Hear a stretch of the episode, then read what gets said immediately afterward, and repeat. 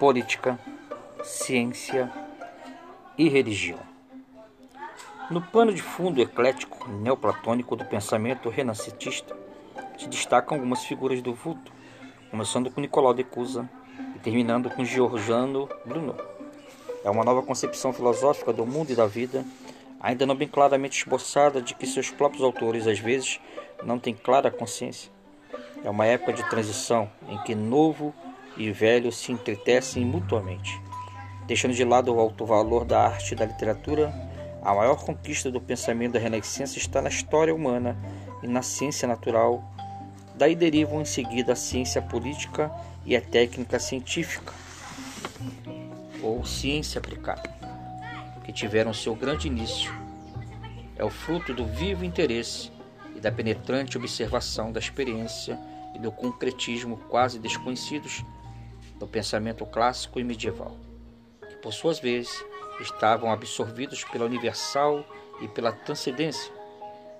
A expressão clássica da nova ciência política é Nicolau Maquiavel, que não era filosófico, mas teórico da técnica política, embora seus pensamentos estejam alicerçados na metafísica do humanismo e do imanetismo renascentista. Galileu Galilei é a maior expressão da ciência nova. e também não foi filósofo, mas teórico e técnico da renovada ciência da natureza, mesmo que tenha validades e faças afirmações de alcance metafísico. Dado o caráter imanetista ou humanista da Renascença, não é logicamente possível uma religião verdadeira e própria, porquanto a religião é indispensável ao conceito de um Deus transcendente e pessoal. A Renascença teve, no entanto, a sua religião ou o sucedâneo de religião, Tal sucedâneo pode procurar-se especialmente nas ciências ocultas, magia e astrologia, que desfrutaram então de grande favor, pois em todas as épocas de descrença, a superstição toma fatalmente o lugar da religião.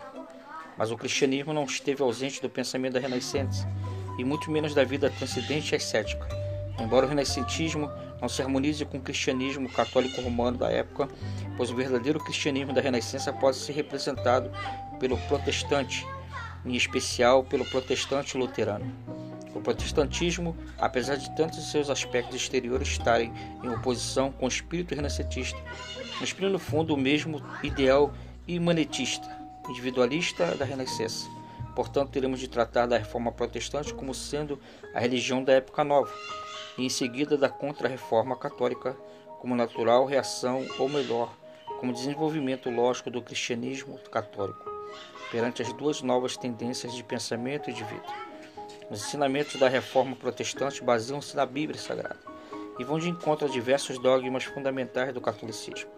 A Contra-Reforma é o movimento da reação e da renovação contra a Reforma e a Renascença, culminando no Concílio de Trento, em 1546 e tem como maior expressão a ordem dos jesuítas da Companhia de Jesus, estão então recentemente fundada em 1534.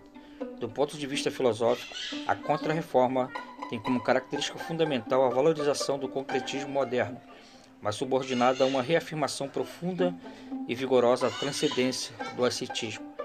Da Itália, berço do humanismo e da Renascença, o Renascimento propagou-se por toda a Europa civilizada, que, que aliás estava preparado para receber essas novas formas de pensamento e de vida. Nas grandes nações europeias, o humanismo e o renascimento se interessam especialmente pelos problemas religiosos, que entretanto não despertaram na Itália demasiado interesse, possivelmente em virtude da intolerância do catolicismo romano.